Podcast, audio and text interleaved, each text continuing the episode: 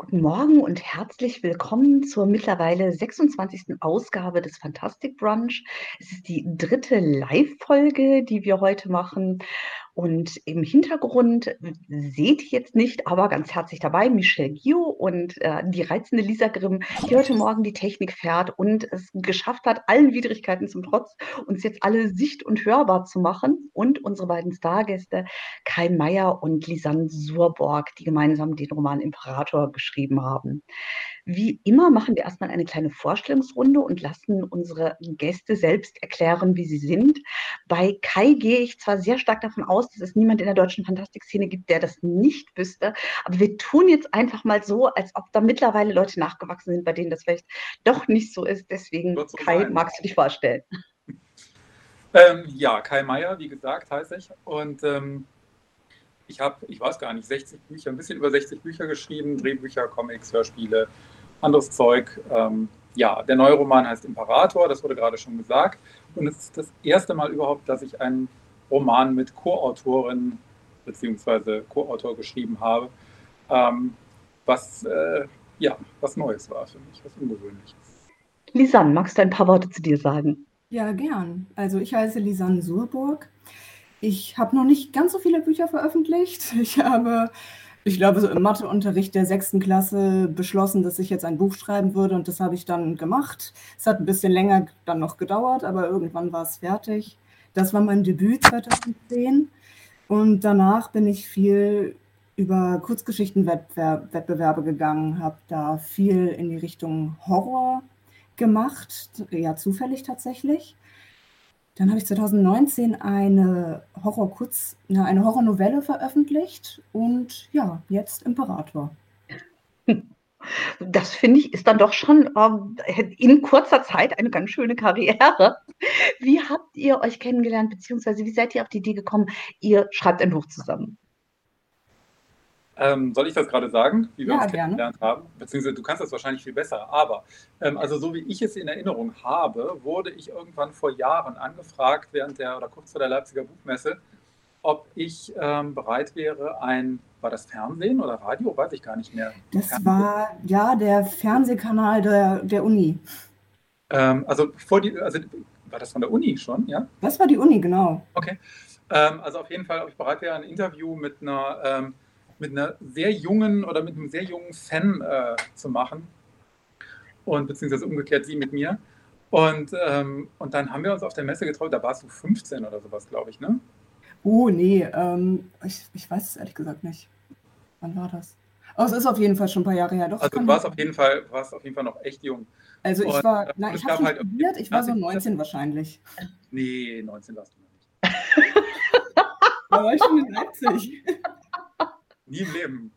Ich sah vielleicht sehr jung aus. Also mir, mir, mir, mir wurde, mir wurde ich würde jetzt im, im Streitfeld würde ich sagen, Lisanne weiß, wie alt sie war. Also ich habe es ja nicht nachgeprüft, aber mir wurde das angekündigt von diesem Sender irgendwie als äh, Teenager-Fan möchte irgendwie den, den ich glaube, Lieblingsautor oder irgendeinen Autor treffen und ein paar Fragen stellen und das sollte dann auf jeden Fall irgendwie im Lokalfernsehen oder Unifernsehen oder was auch immer laufen. Und, ähm, und da haben wir zum ersten Mal kurz miteinander gesprochen.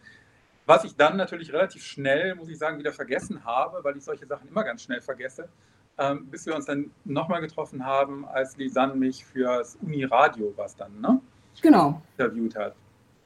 Und, ähm, und mir kurz danach dann ähm, habe ich dann, kurz danach habe ich diesen, diesen äh, Roman Xoa, diesen Kurzroman oder diese Novelle Xoa von ihr gelesen und ähm, war zu der Zeit tatsächlich gerade oder habe zu der Zeit gerade überlegt, ob man nicht aus Imperator, das ja ursprünglich als Hörspiel für Audible erschienen und geschrieben worden ist von mir, ähm, ob man da nicht einen Roman draus machen könnte. Und ähm, ich habe da nicht wirklich konkret nach einer Co-Autorin oder einem Co-Autor gesucht. Das war eher so die fixe Idee, man könnte das machen.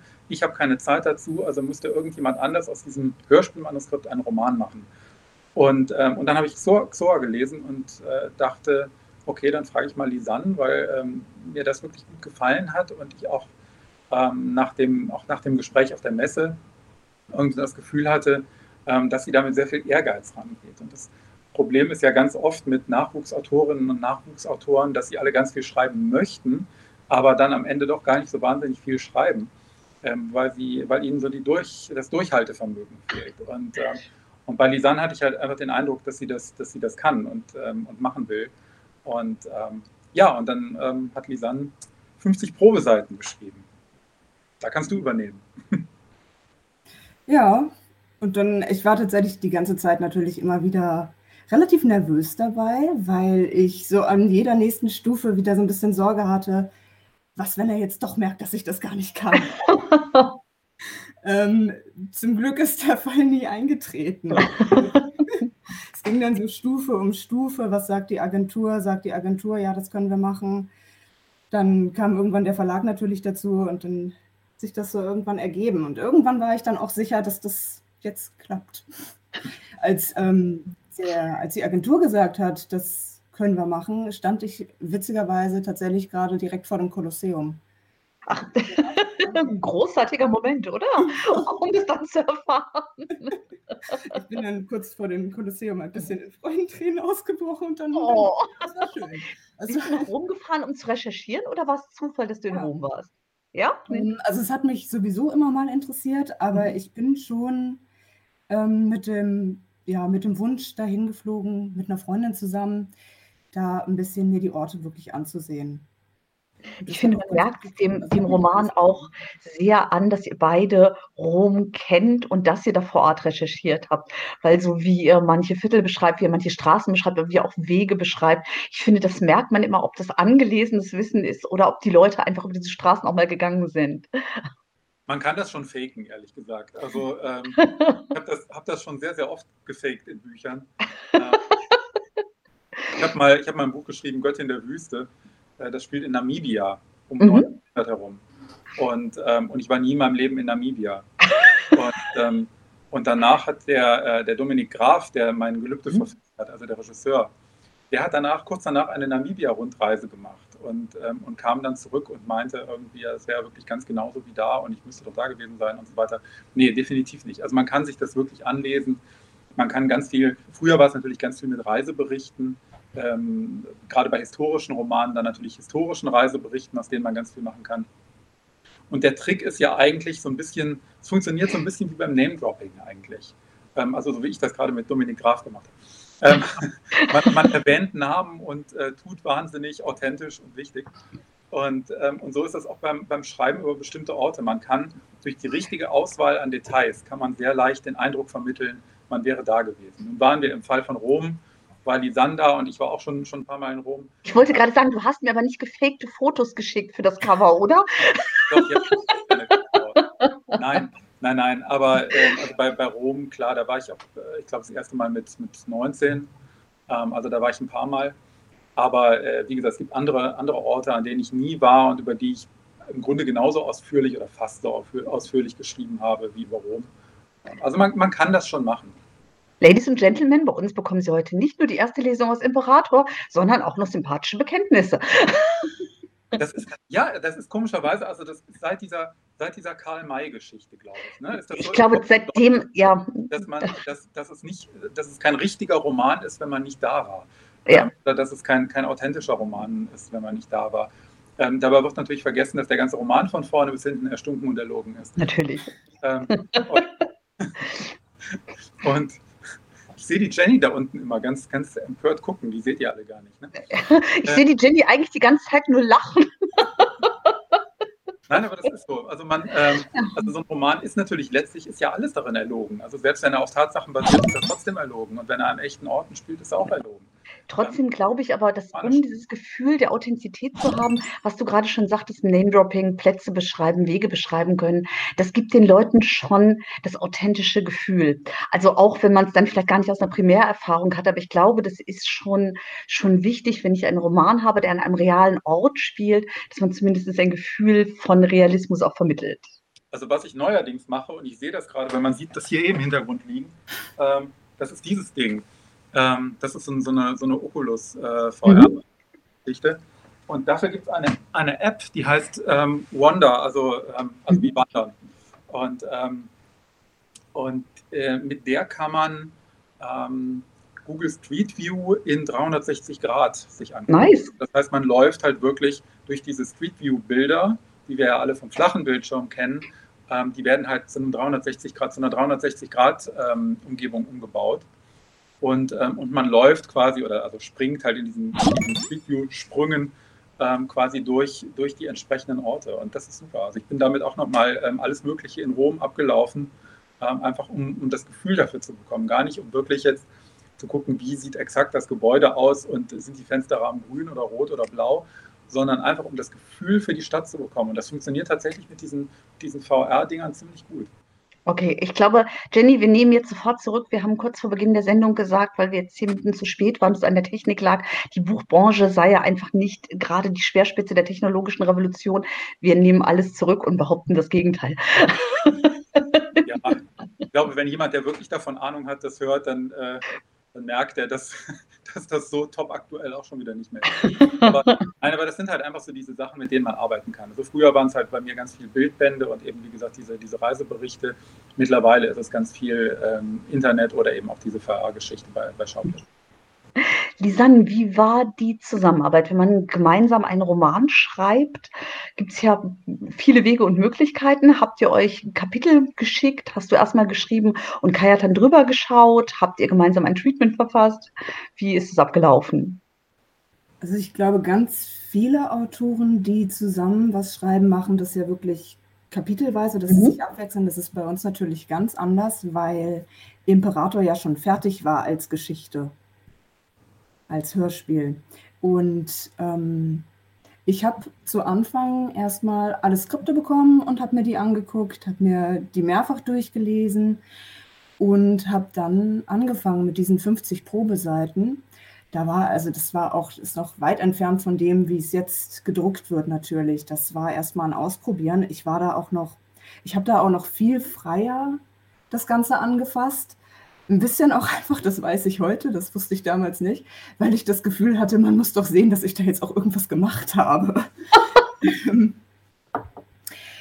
Aber also, da, ähm, da, muss ich gerade mal reingrätschen, weil ähm, also selbst, selbst Passagen, in denen jetzt sehr viel Text von mir ist, einfach weil es Dialoge sind aus dem Hörspiel oder was Erzählertexte sind aus dem Hörspiel, die umgebaut wurden zu, ähm, zu dem normalen, äh, zum normalen beschreibenden äh, Text im Roman ähm, da steckt natürlich trotzdem irre viel Arbeit von Lisanne drin, weil dieses, dieses ähm, Umarbeiten vom Manuskript in den Roman ist einfach eine Wahnsinnsarbeit auch. Also ähm, wir haben uns eigentlich nie so richtig, auch im Nachhinein gar nicht so richtig darüber unterhalten, wie sie das gemacht hat. Also von daher kann, kannst du das vielleicht gleich mal erzählen, wie du das genau gemacht hast.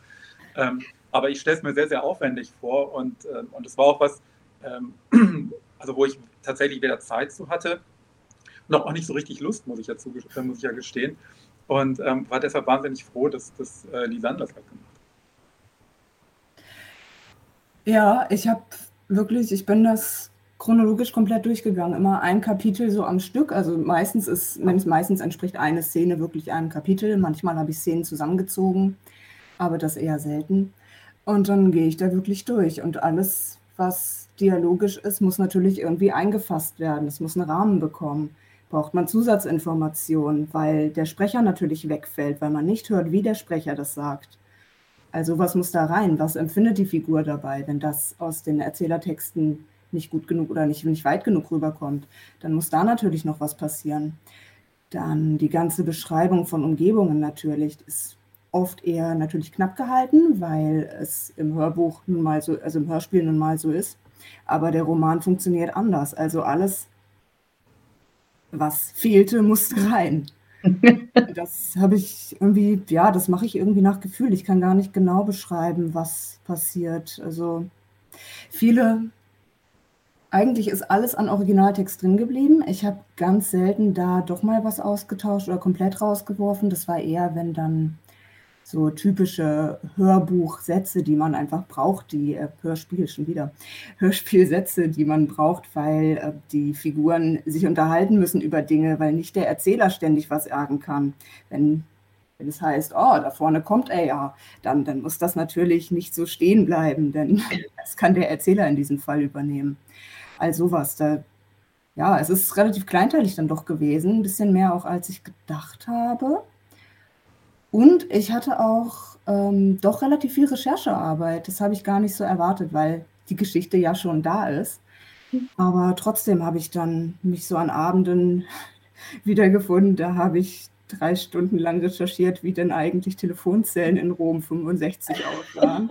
Was schwierig ist, weil das auf Spanisch das gleiche Wort ist. Oh, wow. Also solche Kleinigkeiten, dann wie sah denn da so eine Küche aus und wie hat man sich eigentlich rasiert? Ist übrigens im Buch dann gar nicht drin am Ende, weil das nicht so funktioniert hat, wie ich habe.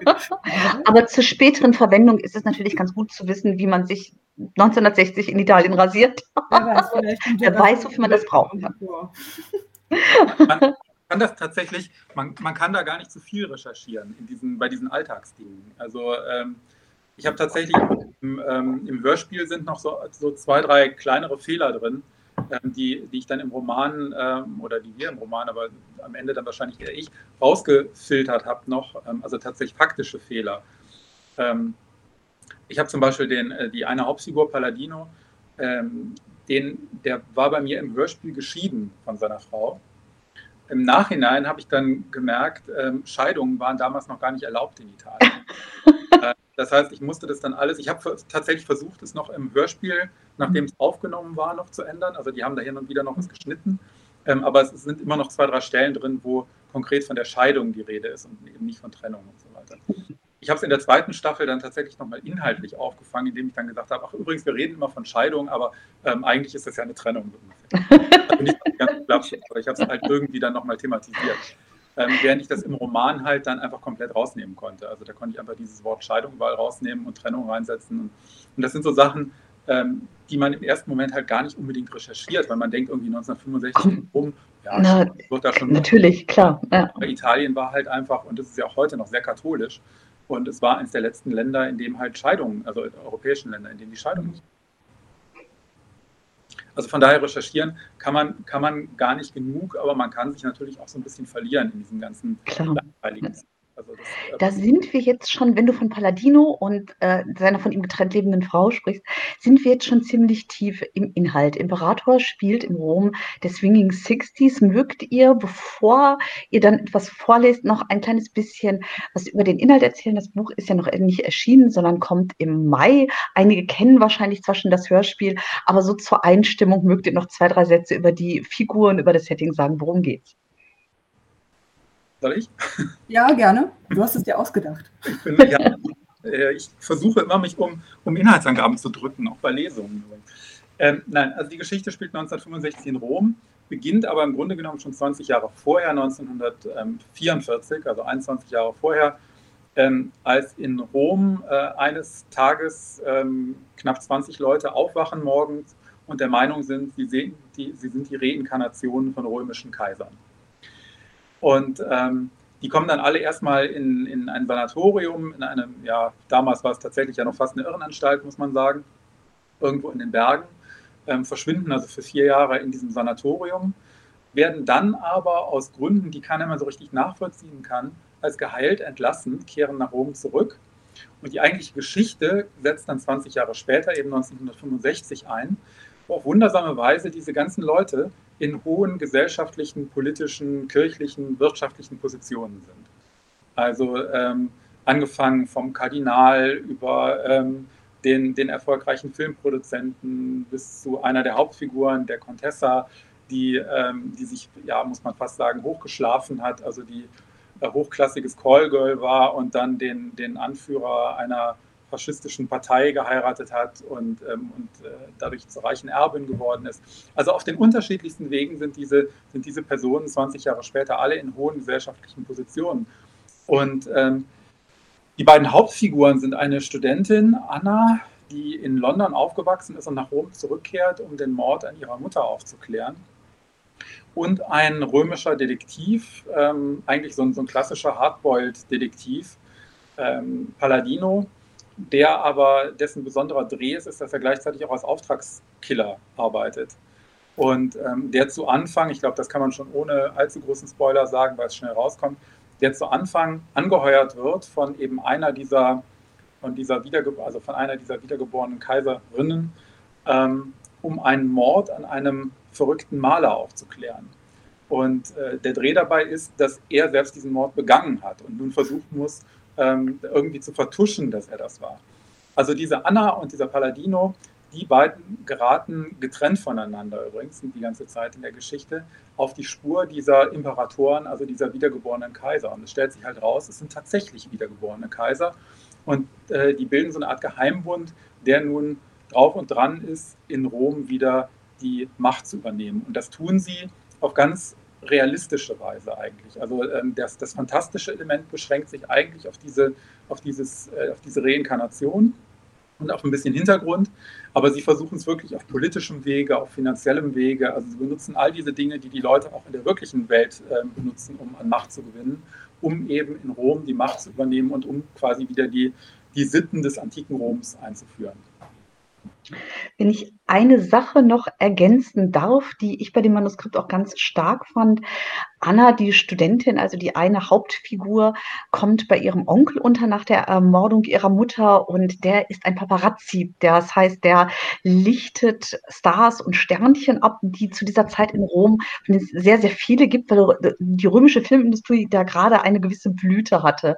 Und die ist immer äh, dann während sie ermittelt quasi unterwegs in eben diesen Cafés, in diesen Bars, in diesen Nachtclubs zusammen auch noch mit einem anderen, einem jungen Fotografen, ich auch eine ganz starke Figur von Spartaco. Und ich fand, das gab dem Ganzen nochmal eine zusätzliche Dimension, die ich sehr ansprechend fand, weil das tatsächlich auch was war, worüber ich nur ganz wenig wusste. Also man hatte natürlich schon mal irgendwie gehört, Cinecittà, Rom 60er Jahre, aber es ist trotzdem auch ein kleines bisschen so eine versunkene Welt, aber mit ganz viel so speziellem Glamour. Das fand ich eine sehr, sehr schöne Idee zusätzlich. Das war der Grund eigentlich, warum ich darüber schreiben wollte. Ähm, also ich wollte wirklich in diese, dieses Rom der 50er und 60er Jahre, das ein bisschen Ähnlichkeit mit dem Berlin der 20er hat.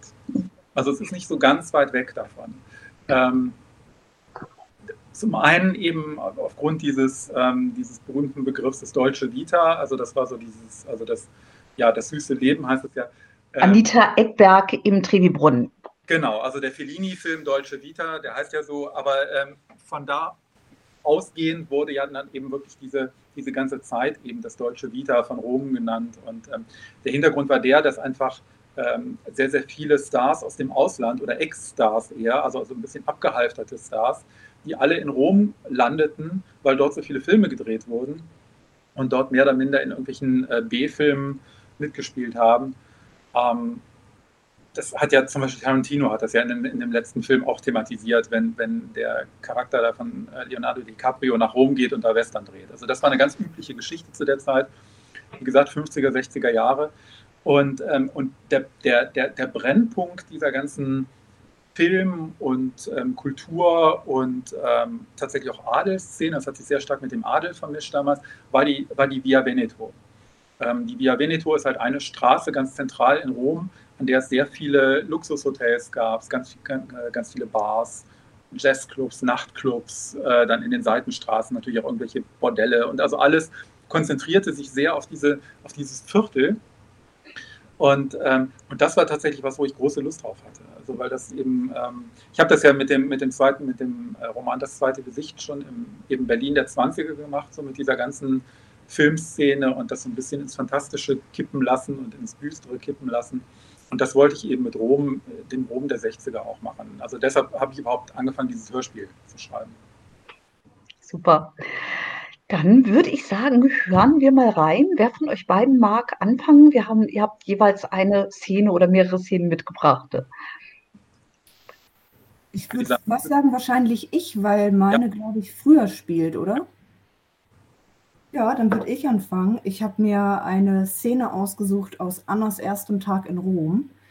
Da hat sie gerade die Kollegen ihres Onkels Bruno kennengelernt, die eben auch alle Paparazzi sind. Und die sind alle ihr gegenüber ein bisschen skeptisch eingestellt, denn eine Frau mit Kamera haben sie noch nie so, sie noch nicht untergekommen sind sie sich nicht so sicher, ob sie da wirklich was kann mit der Kamera. Und jetzt steht ihre Feuertaufe an. Also sie geht in einen Club mit ihrer geheimen Kamera, die in ihrer Handtasche versteckt ist. Und dort versucht sie sich Zugang zu verschaffen zu einer skandalösen Privatparty, um dort heimlich Bilder zu machen. Und das hören wir uns jetzt an.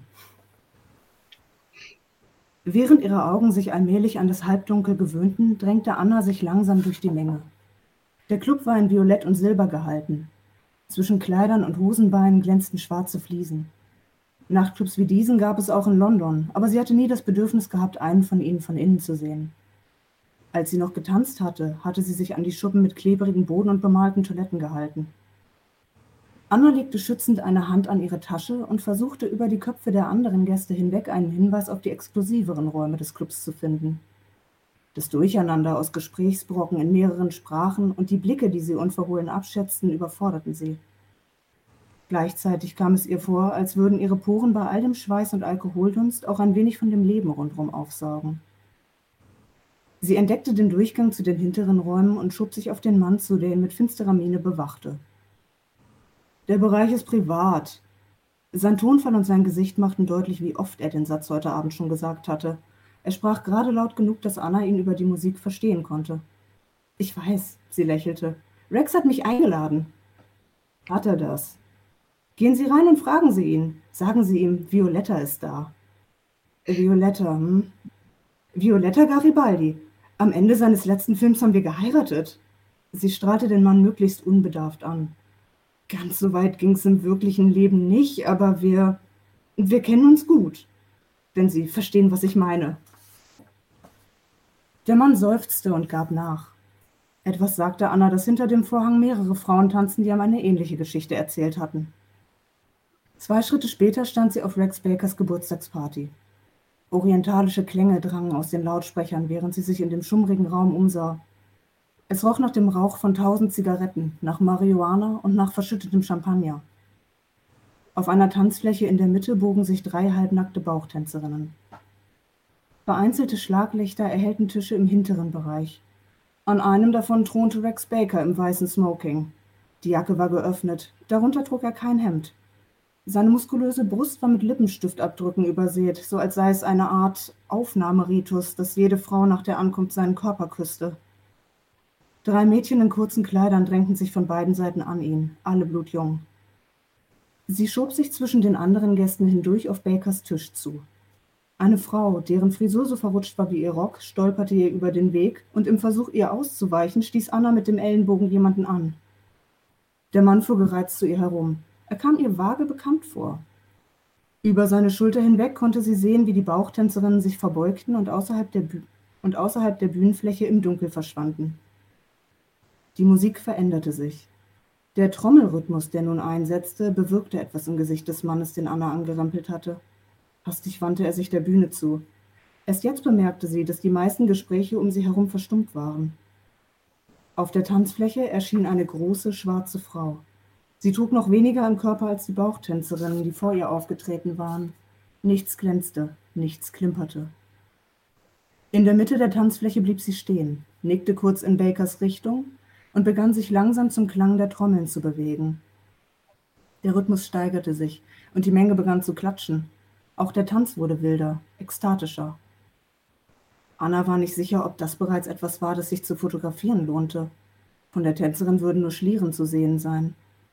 Sie schob sich an den Menschen vorbei, stellte sich in Position und drückte zweimal ab, weil sie neugierig war, ob das Motiv trotzdem etwas hergeben würde. Um sie herum begannen immer mehr Gäste zu jubeln. Wer ist das? fragte Anna über den Lärm hinweg. Das ist Babelo. Keine tanzt wie sie. Die Augen des jungen Mannes neben ihr folgten jeder Bewegung. Er war so fasziniert, dass er sich unbemerkt seinen halben Drink über die Schuhe gekippt hatte.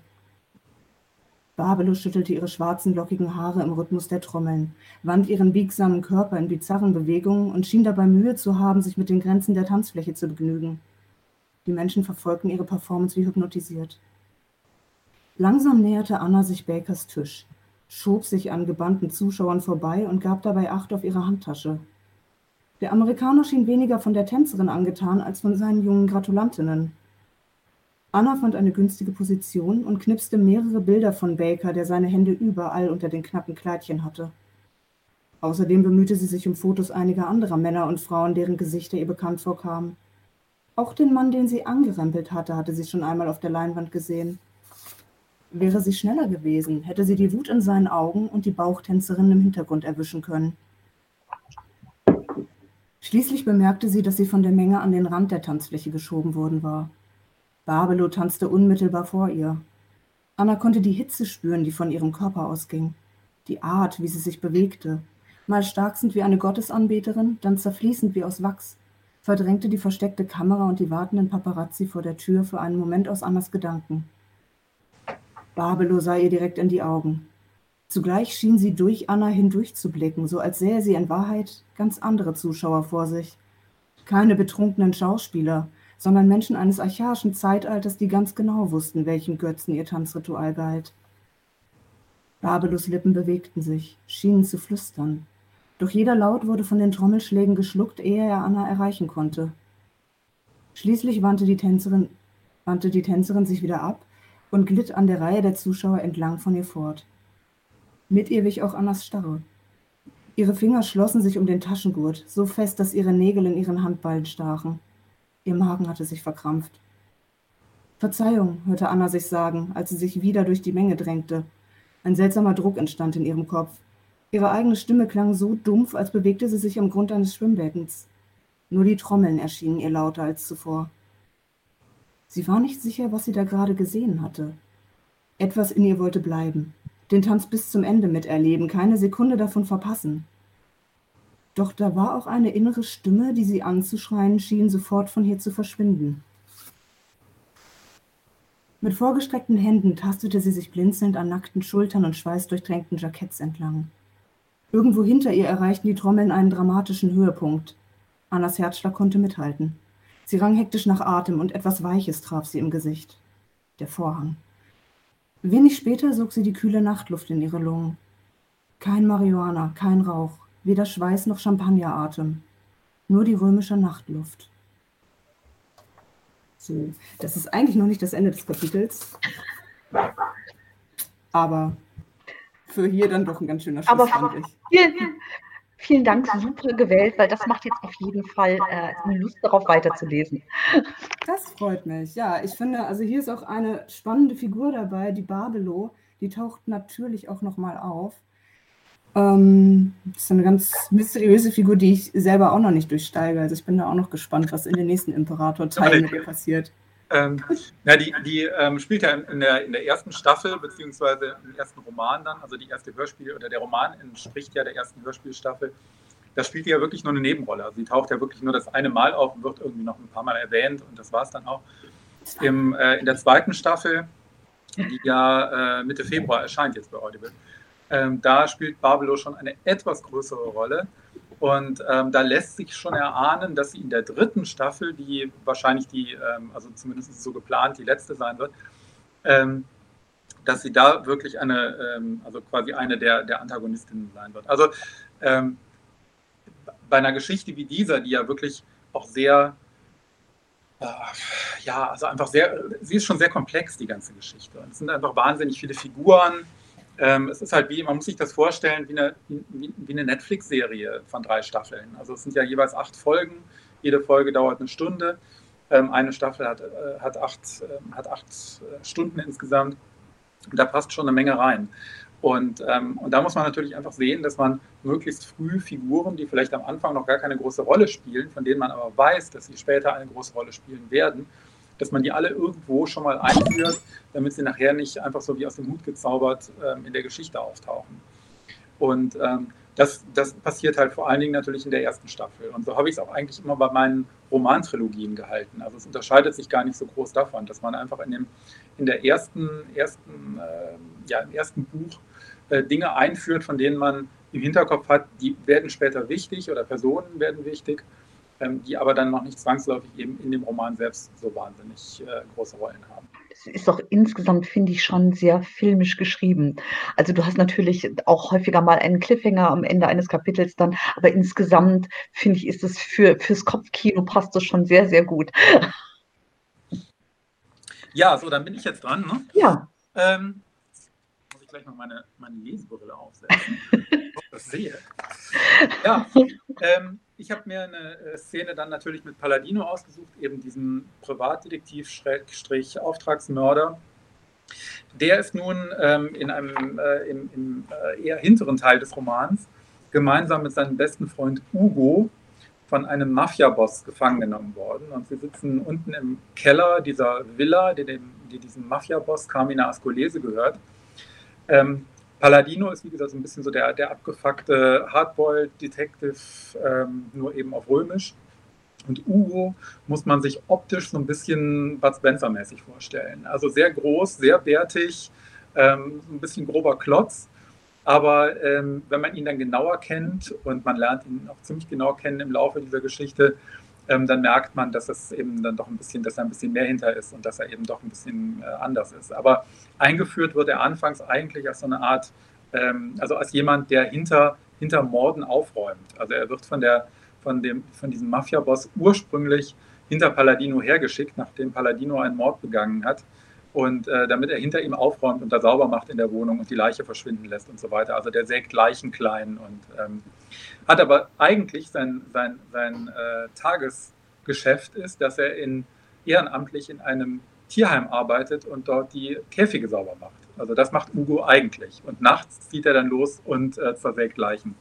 Naja, auf jeden Fall Palladino und Ugo sind nun im Keller dieser Mafia-Villa unten eingesperrt, sind an Stühle gefesselt, äh, sind schon mehr oder minder gefoltert worden und äh, ahnen, dass Schlimmes, dass ihnen noch Schlimmeres bevorsteht, als sie plötzlich draußen Geräusche hören auf diesem Kellergang. Hast du das gehört? fragte Palladino leise. Mein Auge ist geschwollen, sagte Ugo, nicht meine Ohren. Der Laut wiederholte sich, ein dumpfer, verzerrter Schrei, der Palladino bekannt vorkam. Dann brüllten mit einem Mal mehrere Männer unter Schmerzen und in Todesangst. Scheiße, was ist das? Ugo starrte die Tür an, als rechnete er damit, dass jeden Moment aus den Angeln gesprengt würde. Erneut schnitt die Fessel tief in Palladinos Fleisch, doch diesmal spürte er sie kaum. Wie viele Wächter sind da draußen? Zwei, drei, keine Ahnung. Die Schreie der Männer überschlugen sich in einem Fanal aus Panik und Qual, dann verstummte einer nach dem anderen. Bald drangen nur noch Schaben und feuchtes Reißen vom Korridor zu ihnen herein. Angstschweiß lief in Ugos buschige Augenbrauen. Gott bin ich froh, dass die Tür abgeschlossen ist. Wie als Reaktion darauf bekam die Bewegung auf dem Korridor eine neue Richtung. Etwas strich an der Tür entlang. Dann schabte Metall an Metall. Jemand drehte grobmotorisch den Schlüssel im Schloss und die Tür schwang auf. Ugo stieß einen unterdrückten Schrei aus, während Palladino stumm und wie erstarrt auf seinem Stuhl saß. Eine wuchtige Gestalt stand im offenen Durchgang, dem Oberkörper vorgebeugt. Der Pavian war so groß wie ein Mensch und auf groteske Weise muskulös. Sein Fell glänzte vor Nässe, von seinen Pranken triefte das Blut der Wächter. Mit schaukelnden Armen betrat er den Raum und sprang einmal im Kreis um die beiden gefesselten Männer auf den Stühlen. Er stank wie eine Mischung aus Schweinestall und Schlachthof. So also siehst du von Namen aus, flüsterte Palladino. Hugo sträubte sich panisch gegen seine Fesseln. Bleib mir ja vom Leib. Das Tier blieb hinter ihm stehen und schnaufte in seinen Nacken, rührte ihn aber nicht an. Er hat dir gerade das Leben gerettet, sagte Palladino. Erzähl das den Kerlen vor der Tür, sagte Ugo. Uns tut er nichts. Palladino wandte sich dem Pavian zu, der seinen Blick aus kleinen, dunklen Augen erwiderte. Stimmt doch, oder? Wieder nur schnaufen. Kannst du die Fesseln durchbeißen? Würdest du wohl nicht mit ihm reden? Ugo starrte ihn mit aufgerissenen Augen an, sonst habe ich mehr Angst vor dir als vor ihm. Aber Palladinos Aufmerksamkeit galt allein dem riesenhaften Affen. Ja, komm her, du machst das doch für mich, oder? Die Ohren des Tiers zuckten, seine Arme waren weit nach vorn gebeugt. Palladino war sicher, dass es ihm zuhörte. Unvermittelt setzte der Pavian sich in Bewegung. Er umrundete die Männer erneut zur Hälfte und näherte sich Palladino von hinten. Erst schnüffelte er an seiner Kleidung, dann an den Fesseln. Hugos Stimme klang höher als sonst. Das ist alles Blut auf seinem Scheißfell. Palladino redete weiter sanft auf den Affen ein obwohl der Gestank nach Blut und rohem Fleisch entsetzlich war. Nicht ein Arm, nur das Seil. Er spürte, wie etwas vorsichtig in die Fesseln griff. Er versuchte nicht daran zu denken, wie nah die riesigen Pavianzähne seinen Pulsadern waren. Der Atem des Affen schlug heiß gegen seine Haut. Hey, Jane an Tarzan, sagte Ugo, bei mir macht er das gefälligst nicht, okay?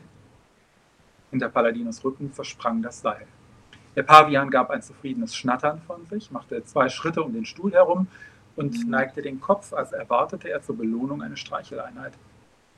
Gut gemacht. Palladino zog die Hände aus den losen Schlaufen und befreite sich vom Rest der Fesseln. Die Schreie der Wächter waren sicher oben im Haus zu hören gewesen. Jeden Moment mochte Verstärkung auftauchen. Kann er bitte abhauen? Ugo ließ den Pavian nicht aus den Augen. Du magst doch Tiere.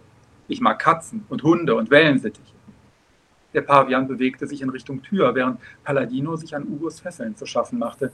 Draußen drückte der Affe seine Schnauze in einen der aufgerissenen Oberkörper wie in einen Schwamm. Als er den Kopf wieder hob, war sein Gesicht voller Blut. Heilige Mutter Gottes. Ugo rieb sich die befreiten Handgelenke und zerrte unruhig an seinen Fußfesseln. Der Pavian schüttelte sich wie ein nasser Hund.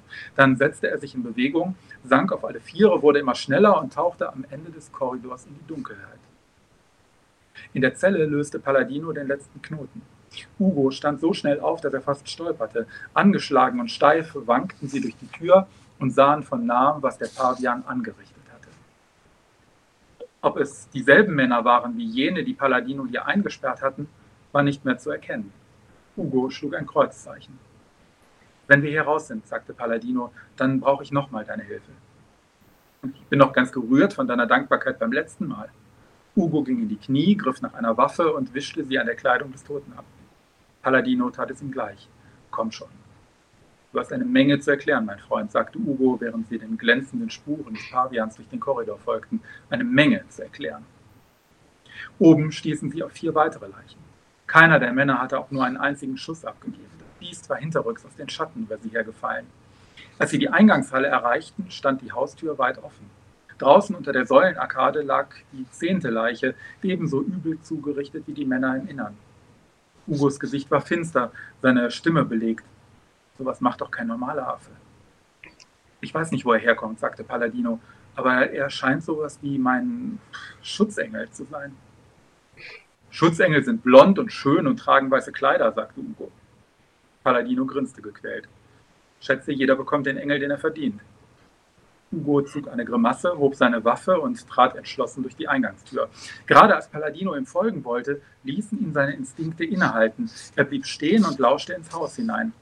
Obwohl die Spuren nach draußen führten, dachte er zunächst an den Pavian, doch was er hörte, klang anders. Warte, Ugo. An der Seite der Halle führte eine Treppe hinauf zu einer Galerie im ersten Stock. Blut war in Rinnsalen die Marmorstufen hinabgelaufen. Auf dem ersten Absatz lag Carmine Ascolese. Wo sein Kehlkopf gewesen war, klaffte ein faustgroßes Loch. Ein Teil seines Gesichts war fortgerissen worden wie eine Gummimaske. Trotzdem lebte er noch, streckte zitternd den Arm nach ihnen aus. Lass die Drecksau verrecken, sagte Ugo. Aber Palladino eilte schon die Stufen hinauf und ging neben dem Sterbenden in die Hocke. Sag's mir, wo habt ihr die Bombe deponiert? Ascoleses Augen glimmten auf. Er versuchte zu sprechen, aber alles, was er hervorbrachte, war ein heiseres Röcheln. Nun red schon. Er sah das höhnische Lachen in Ascoleses Augen, aber aus seinem Hals drang nur ein feuchtes Keuchen. Wo ist das Scheißding? Die trüben Augen des Sizilianers erstarrten. Sein Röcheln verklang.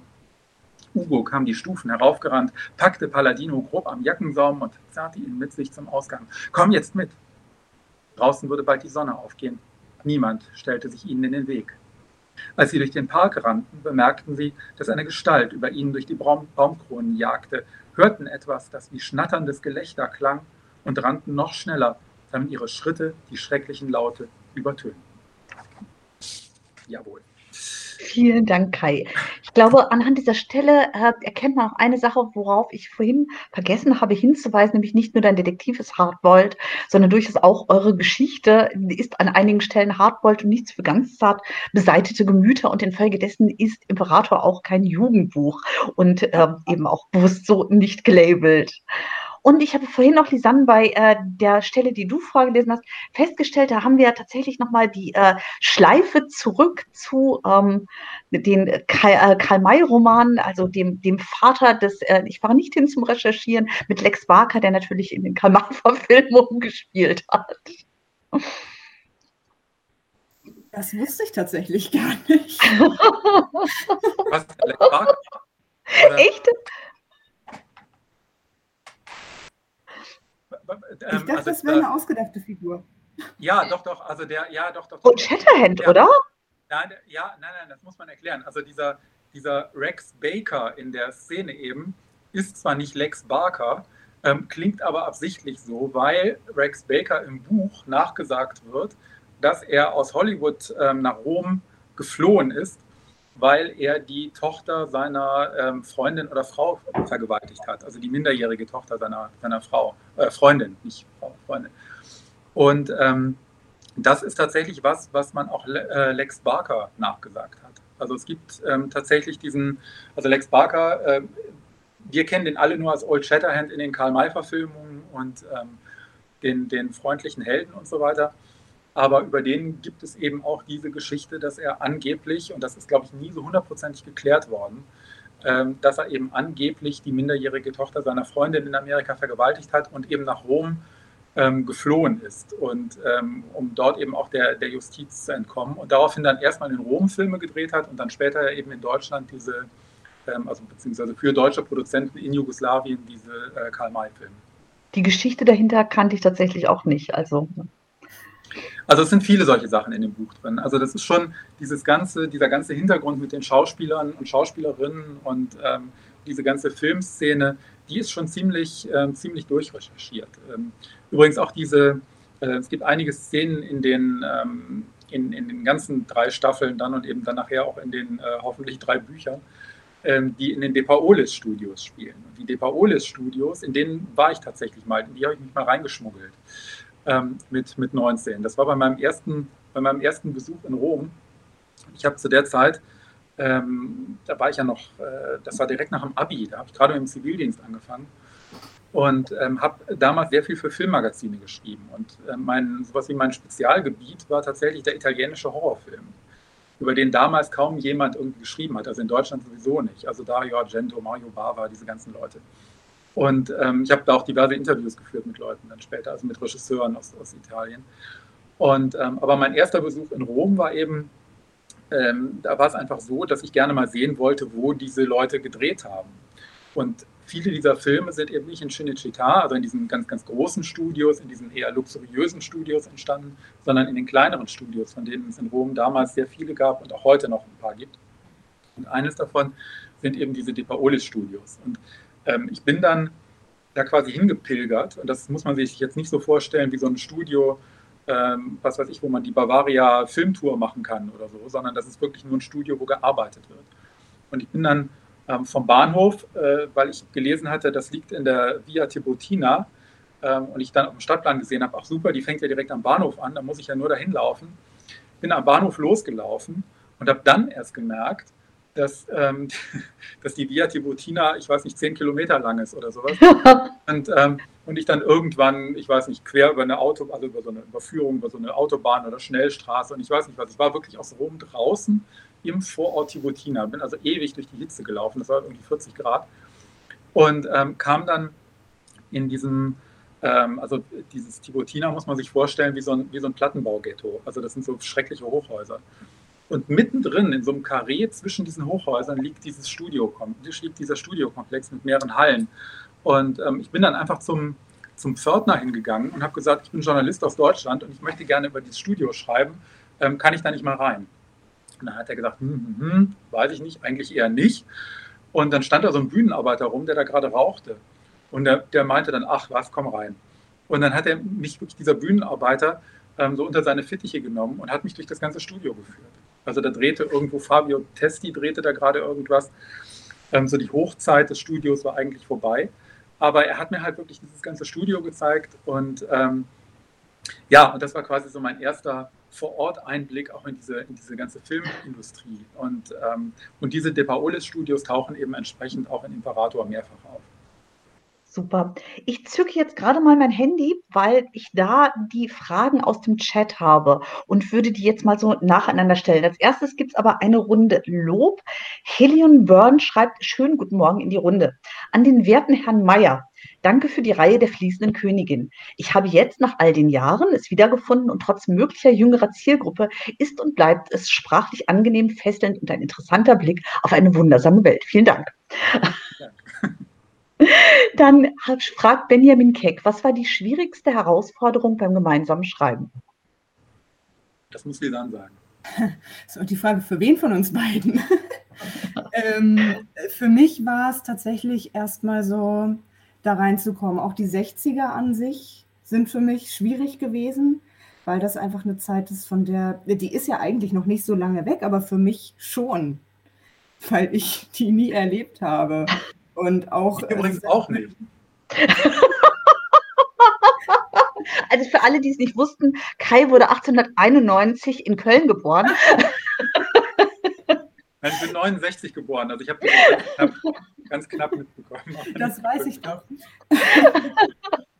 Ich habe mir da, das ist eigentlich, oh, eigentlich ist das natürlich nicht so richtig passend, aber ich habe mir trotzdem angefangen, Mad Men nochmal anzugucken, auch wenn das New York ist und nicht Italien. War einfach so für dieses Grundgefühl, dass ich da einigermaßen reinkomme. Um, ja, und dann. Ich habe hab dir Stapel Bücher geschickt. Bitte? Ich habe dir noch jede Menge Bücher geschickt, ne? Exakt. Ich habe sehr viel Lesematerial gehabt. Dann habe ich das Internet zur Verfügung gehabt. Das war natürlich auch sehr hilfreich.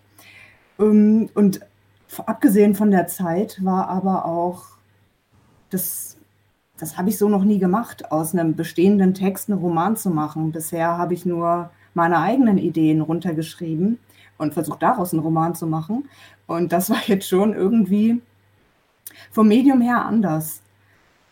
Dann kommt noch dazu, dass ich da natürlich auch anfangs noch so ein bisschen Scheu hatte, Kai das zu zeigen, was ich da dann gemacht habe, weil ich immer Angst hatte, dass das vielleicht doch jetzt total daneben ist. Was ist also teilweise war es natürlich auch mal daneben. Und gehört natürlich dazu, dass man da dann so den Pfad findet, der passt. Haben wir aber, finde ich, am ja. Ende. Also ich habe ja auch gar nicht, gar nicht, äh, also ich hatte nicht viel zu meckern. Also ich bin am Ende einmal über den Text rübergegangen, um ihn ähm, auch quasi sprachlich so ein bisschen auf das, also auf meinen normalen Stil, also dass da keine, keine Brüche sind zwischen den Passagen, die meine, also nicht nur den Dialogen, sondern eben auch diesen Erzählertexten, die ja relativ viel waren. Also ich schreibe relativ lange Erzählertexte für ein Hörspiel, wird mir zumindest immer gesagt. Ähm, eben zwischen diesen Erzählertexten und eben die Sanztexten, also damit die, das irgendwie ein bisschen äh, besser ineinander übergeht, stellenweise. Aber es war eigentlich, habe ich hauptsächlich irgendwie dann nur noch Kleinkram gemacht, also so Formulierungskram. Also es waren überhaupt gar keine größeren Geschichten, dass ich irgendwie gesagt habe, ja, aber das geht jetzt irgendwie so gar nicht oder irgendwie solche Sachen. Das war überhaupt nicht, sondern ich bin da wirklich nur am Ende sprachlich drüber gegangen, ähm, um es quasi so auf diese eine Linie zu bringen.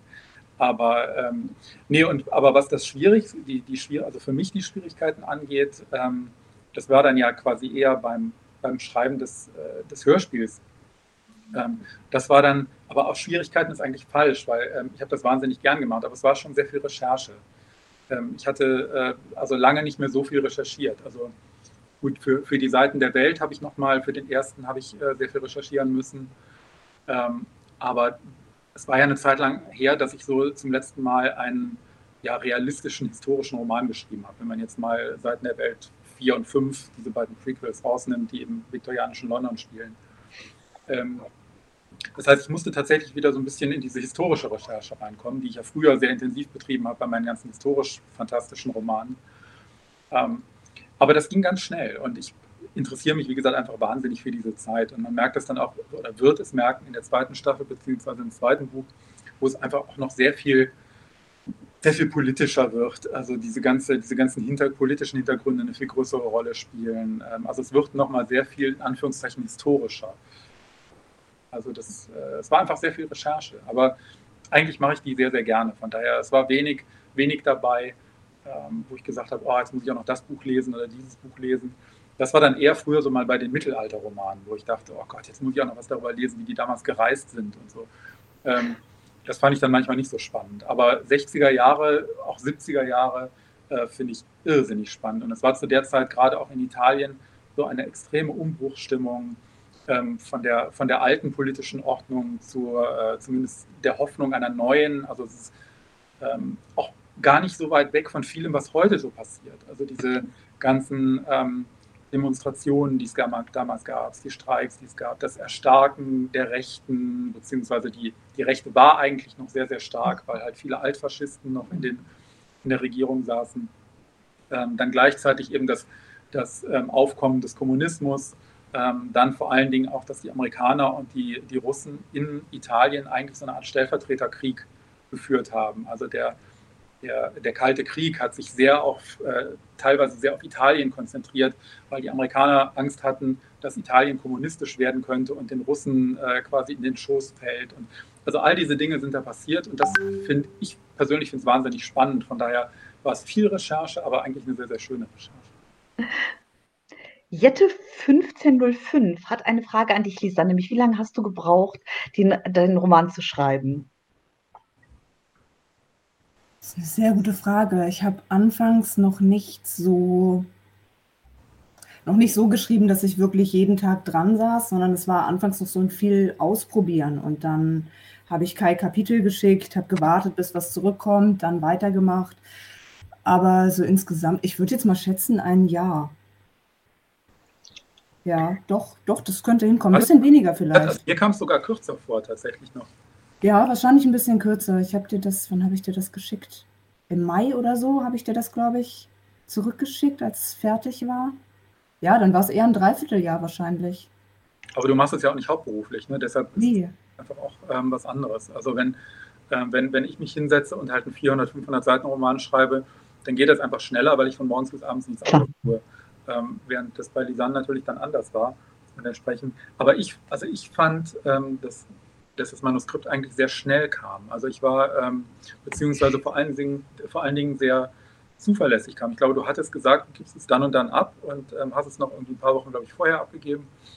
Und ähm, also meine größte Sorge war ja vor allen Dingen anfangs, also bevor mir dann klar war, wie schnell du da dann doch durchgegangen bist, ähm, dass das sich nachher irgendwie, ja, dass das irgendwie länger dauern würde.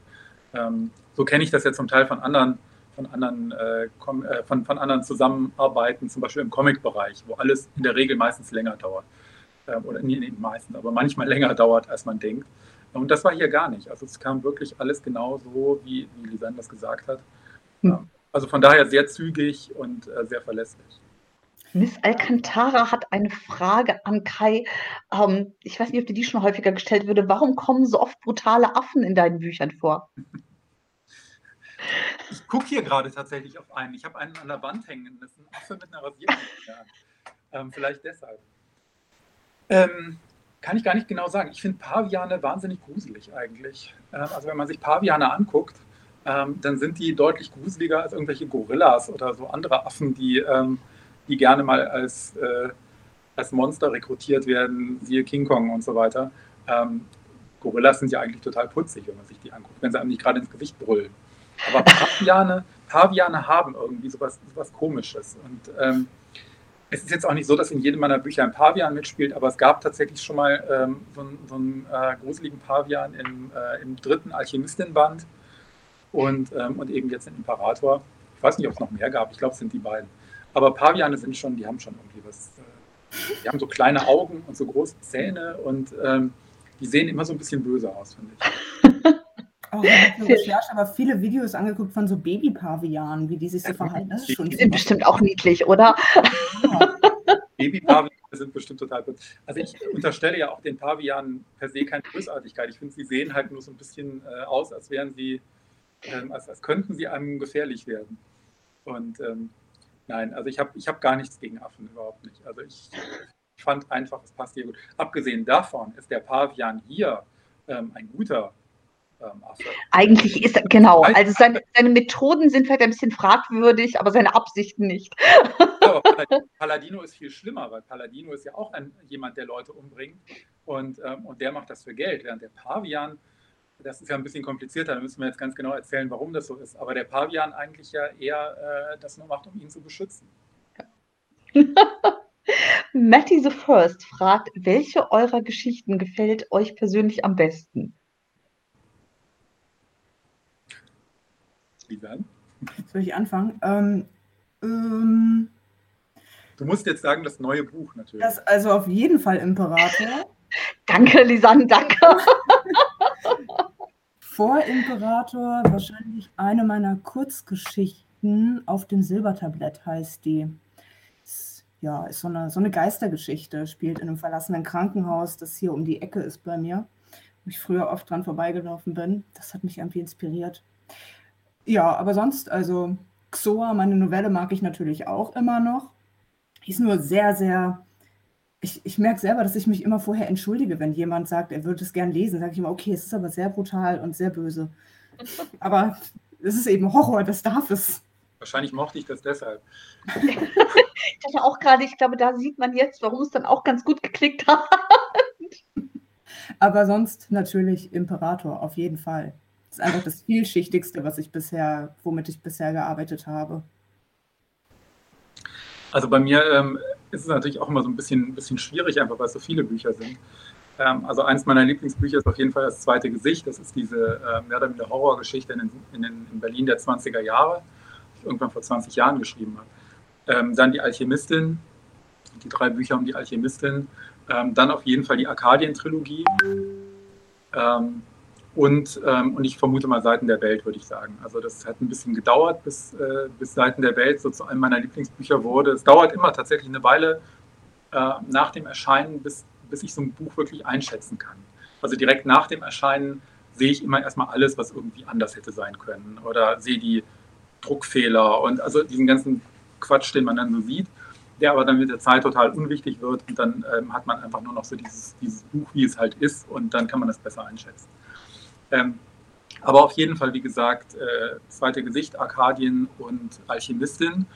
Und tatsächlich ist Imperator so ein bisschen ähm, auch die Schnittmenge aus diesen Büchern. Ähm, das ist, also Imperator ist tatsächlich ganz nah an den Arkadien-Büchern. Ähm, am zweiten Gesicht und auch ein bisschen an der Alchemistin. Also da sind eigentlich Elemente aus all dem sind in Imperator zusammengeflossen. Und ähm, deshalb war mir auch diese, oder ist mir auch diese Geschichte immer noch wahnsinnig wichtig. Also ich, ähm, es gibt ja Leute, die sagen irgendwie, ja, es ist aber dann gar kein Roman, sondern also bevor es jetzt ein Roman wurde, ähm, Leute, die dann gesagt haben, es ist ja gar kein Roman, sondern ein Hörspiel und wir hören keine Hörspiele und äh, warum gibt es das denn nicht als Buch und so weiter. Und, ähm, und ich habe immer gesagt, das ist völlig egal, ob das ein Buch ist oder ein Hörspiel oder ein Film oder ein Comic oder was auch immer. Ähm, letztlich ist es die Geschichte und sind es die Figuren, die zählen. Und ähm, also für mich beim, beim Schreiben. Und für mich ist dieses Hörspiel und jetzt in der Folge dann natürlich auch der Roman ähm, definitiv eine der, der, der wichtigsten Geschichten, die ich geschrieben habe. The Blue Siren wüsste gerne, was war euer schönster Autorinnenmoment bisher?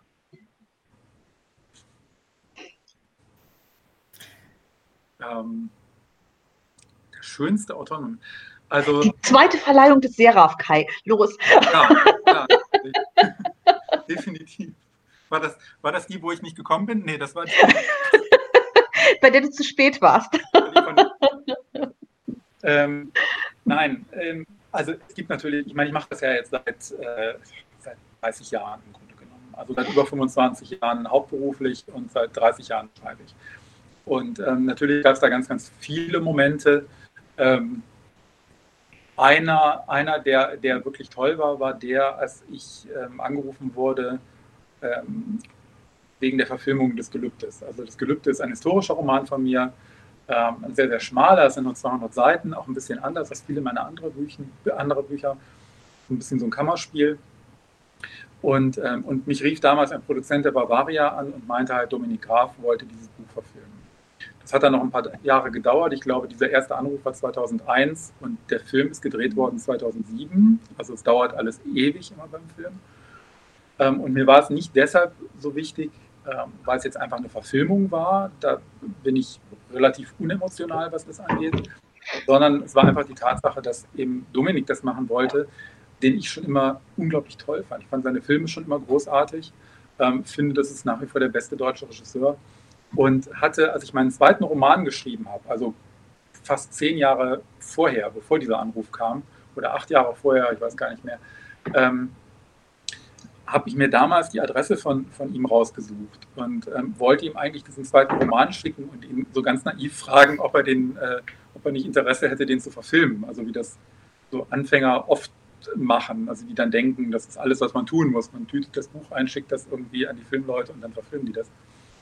Und, ähm, und ich habe das dann aber damals nicht gemacht, weil ich dachte, nee, das ist jetzt wirklich blöd und wirklich naiv und so weiter. Also man schickt nicht irgendwelchen Profis, ähm, die das schon jahrelang machen, ein Buch. Äh, habe mich so ein bisschen geschämt und habe es halt nicht gemacht. Und als dann eben einige Jahre später quasi von ihm die Initiative kam, eines meiner Bücher zu filmen, verfilmen, da war das dann natürlich schon was Besonderes. Klar, total verständlich. Lisanne, was war bei dir? Bei mir war es ein Moment, der jetzt Kai kurz beschämen wird wahrscheinlich. Das war, als du mir dein Feedback zu Xoa geschrieben hast. Das war ich habe das also erstmal habe ich das nicht so schnell erwartet und dann habe ich mich wirklich gefreut, wie positiv das war und ich saß da gerade im Fernbus. Das war die beste Fernbusfahrt meines Lebens. Da hätte auch jemand neben mir Eiersalat auspacken können. Es hätte nichts daran geändert. Das war auf jeden Fall für mich sehr einschneidend, weil es mir ein ganz neues Selbstbewusstsein als Schreibende gegeben hat. Ich hatte da so das Gefühl, ich habe da einen Stempel von jemandem, wo mir das Urteil wirklich wichtig ist. Und ja, seitdem konnte ich da mit meinem Schreiben ganz anders umgehen. Das war, darum war es für mich so einschneidend. Dann habe ich vorhin das Kolosseum schon erwähnt. Das mit der Agentur und dem Kolosseum, das war auch, wäre es in einem Film gewesen, hätte ich das irgendwie kitschig gefunden, aber es war tatsächlich. Tatsächlich für Further Reference finde ich auch, das ist eine Szene, die sich auch in einem Roman gut machen würde. hm. Ja, ich glaube, das waren, das waren zwei wichtige Punkte. Dann natürlich, dann kam ja irgendwann noch dass tatsächlich ein, ein Verlag das haben wollte, da, das war auch ein wichtiger Moment für mich. Da war ich gerade, das war kurz vor meiner Tanzaufführung. Ich war schon in Kostüm und geschminkt und lief dann da über diesen flusigen Teppich auf und ab in diesem Flur da irgendwo, der sehr dunkel war mit so flackernder Lampe. Aber das war egal. Das war, das war auch wirklich schön. Ich würde jetzt auch das gerne eine Episode von meiner Tanzaufführung erzählen, aber ähm, leider habe ich noch nie Tänze aufgeführt. Nein, ähm, Was für Tänze führst du denn auf, Lisanne? Ähm, oh, das, ähm, ich mache Pole Dance seit einigen Jahren. Also gar kein klassischer Tanz, sondern eher viel, viel Kraft, was für mich mhm. total verrückt ist, weil ich immer mich als ziemlich schwächlich ähm, im Sportunterricht präsentiert habe. Ähm, darum wollte ich es auch anfangen. Ich habe da viel. Also ich bin überrascht, was mein Körper so leisten kann. Mhm unter Schmerzen, aber trotzdem ist das auch wirklich sehr. Also es gibt mir viel. Ich habe da das Gefühl, stolz auf mich zu sein. Das ist echt schön. Geht cool. natürlich gerade alles nicht, weil alle Studios ja. sind. Ja. Also im Moment mache ich nur Yoga auf meiner Matte hier alleine, aber das ist immerhin auch irgendwas. Irgendwann geht es wieder ins Studio und dann kann ich wieder ein paar Muskeln aufbauen. Kann man sich da nicht eine Stange irgendwie ins Wohnzimmer basteln oder ins Zimmer basteln? Keine Ahnung. Ja, das ist. Äh, die muss wahrscheinlich schon gut befestigt sein. In der Mietwohnung ist das schon wieder fraglich, ne? Das also falls schon, die, wird, die wird nur geklemmt, aber in meinem Wohnzimmer möchte ich die, glaube ich, gar nicht haben, weil nicht jeder Paketbote die direkt sehen muss. Viele haben da halt doch irgendwie ein anderes Verständnis noch von. Also es ist ja, es ist ja inzwischen eine totale Trendsportart. Aber, viele, sagen, aber trotzdem hat es natürlich auch noch eine andere Konnotation, klar. Ja. Verrucht ist es bei mir im Studio gar nicht. Es ist wirklich so ein, so ein Sport, wo wir uns gegenseitig unterstützen. Das ist auch sehr schön. Und ich weiß nicht, ich glaube, meine Wohnung würde das auch nicht hergeben. Ich glaube, die Decken sind abgehängt. Die trägt das nicht. Hoch genug wäre sie, das wäre schon gut, aber alles nur Pappe. Dann würde ich sagen, kommen wir zur letzten Frage noch zwischendrin. Eine Information an Kai. Offenkundig, der Chat auf Twitch kann sich auch nicht darüber einig werden, welches denn jetzt genau das Lieblingsbuch der einzelnen Teilnehmer ist. Aber eben, du hast ja auch schon gesagt, bei eigentlich der, der Fülle und Vielzahl aus Büchern, in denen man da wählen kann, ist es ja eigentlich auch ganz schön, dass jeder da noch ein bisschen eine andere Gewichtung vornimmt. Und die letzte, ja. ich sage, es verändert sich auch bei mir selbst immer mal. Also ähm, das ist natürlich auch immer eine, äh, da rücken auch immer mal Titel nach und andere fallen raus so aus dieser Liste der Lieblingsbücher und dann kehren wieder welche zurück. Und äh, also es ist auch äh, so richtig definitiv kann auch ich nicht sagen, welche meine eigenen Lieblingsbücher von mir sind. Die letzte Frage wäre von Madame Doyle. Welche Frage wurde euch noch nie gestellt, obwohl ihr sie gerne mal beantworten möchtet?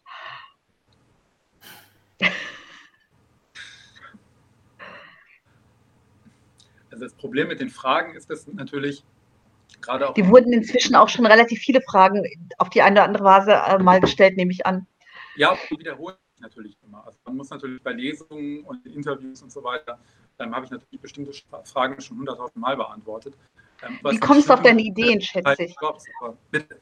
Wie kommst du auf deine Ideen? Ist ja immer so ein absoluter Klassiker, was Autoren ja, gefragt. Ja, das ist der Klassiker. Der, der kommt aber tatsächlich in den letzten Jahren weniger.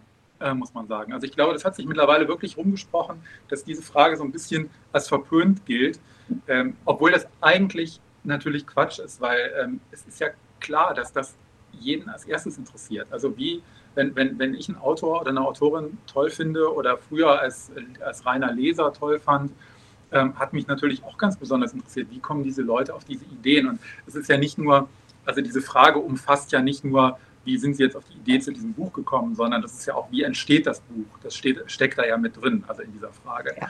Ähm, von daher, und, und alles, was wir hier machen, ist ja letztlich ein Beantworten dieser Frage, wie entsteht das Buch? Ähm, von daher ist das eine berechtigte, berechtigte Frage, über die, glaube ich, auch kein, keine Autorin und kein Autor böse ist. Also die darf man heute immer noch stellen, aber es ist weniger geworden. Ähm, aber ich glaube, die, die Fragen, ähm, die, die ich wirklich toll finde, sind dann wirklich die, bei denen ich während der Fragestellung merke, okay, die hat man mir noch nie gestellt. Ähm, aber es ist jetzt nicht so, dass ich durchs Leben laufe und denke, ach, hätte man mir doch nur mal diese Frage gestellt, weil man merkt ja schon, ich komme ja eh von einem Punkt immer auf den anderen und kann keine Frage mit zwei Sätzen beantworten. Ähm, das heißt, wenn ich irgendwas loswerden will, ähm, dann, dann bekomme ich das schon hin. Also dann verdrehe ich die Antwort so, dass ich irgendwann bei dem Thema bin, über das ich gerne reden möchte.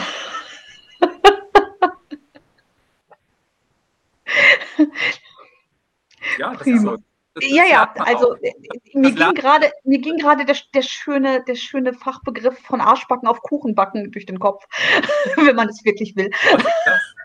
Das ist, wenn man, wenn man eben eine Frage gestellt bekommt, zum Beispiel zum Kuchenbacken und dann eben auf alle Formen, wo ich noch Backen verwenden kann. Wobei ich dir das jetzt auf keinen Fall unterstellen wollte. Nein, man lernt das einfach mit der Zeit. Also umso mehr man mit, mit, mit einem Publikum interagiert mhm. bei Lesungen oder eben auch äh, je mehr Interviews man ähm, beantwortet und so weiter, äh, dann, dann lernt man das schon, sich das so zurechtzubiegen, wie man es haben will. Ja, und oft ist es ja auch tatsächlich so, dass eben auch, wie du gerade schon sagtest, diese Frage nach dem, oh, wie kommst du denn auf deine Ideen, da steckt ja eigentlich mehr drin. Und da gibt es eine ganze Reihe von auch eigentlich so Standardfragen. Und was die Leute wissen wollen, hat aber eigentlich viel mehr mit Schreibprozess und Schreiberfahrung zu tun. Und klingt nur auf den ersten Blick dann so nach so einer totalen Ja-Nein-Frage und ist aber eigentlich oft ja auch ein bisschen anders gemeint. Lisanne, wie ist es bei dir? Ich habe gerade fieberhaft überlegt, ob mir irgendwas einfällt oder ob mir alternativ irgendwas Witziges einfällt aber leider nicht. Und dann ist mir aufgefallen, ich glaube, die Fragen, über die ich mich freue, sind die, wo ich bemerke, dass jemand sich wirklich inhaltlich mit meinen Geschichten richtig auseinandergesetzt hat. Ich das Gefühl habe, das ist jetzt nicht die Standard-Interviewfrage, die man allen stellt, sondern da hat jemand es gelesen und verstanden. Ich glaube, das sind die Fragen, über die ich mich am meisten freue. Man merkt bei Interviews ja immer sehr schnell, ob diejenige oder derjenige das Buch wirklich gelesen hat oder ob eben wirklich nur diese Standardfragen kommen. Und dann ist es genau das, was Lisanne gerade gesagt hat. Also in dem Moment, wenn man merkt, okay, da hat jemand das Buch wirklich gelesen und, ähm, und dem hat das, der oder dem hat das wirklich gefallen oder, oder sie haben sich zumindest damit auseinandergesetzt, ähm, dann, dann dreht sich auch so ein Gespräch gleich in eine andere Richtung. Also dann, dann hat man auch gleich irgendwie das, dann bekommt man auch als Interviewer bekommt man dann bessere Antworten. Als wenn man immer nur so diese Standardgeschichten abspult. Ich habe gerade noch mal geschaut. Ich glaube, äh, das meiste aus dem Chat haben wir auch beantwortet. Super, dass ihr heute da gewesen seid. Super, dass ihr gelesen habt. Ich fand es äh, total spannend, was ihr erzählt habt. Nochmal zur Info, der Roman erscheint im Mai, kann jetzt natürlich schon überall vorbestellt werden. Das Hörspiel, die erste Staffel ist bei Audible erhältlich, die zweite Staffel kommt im Februar.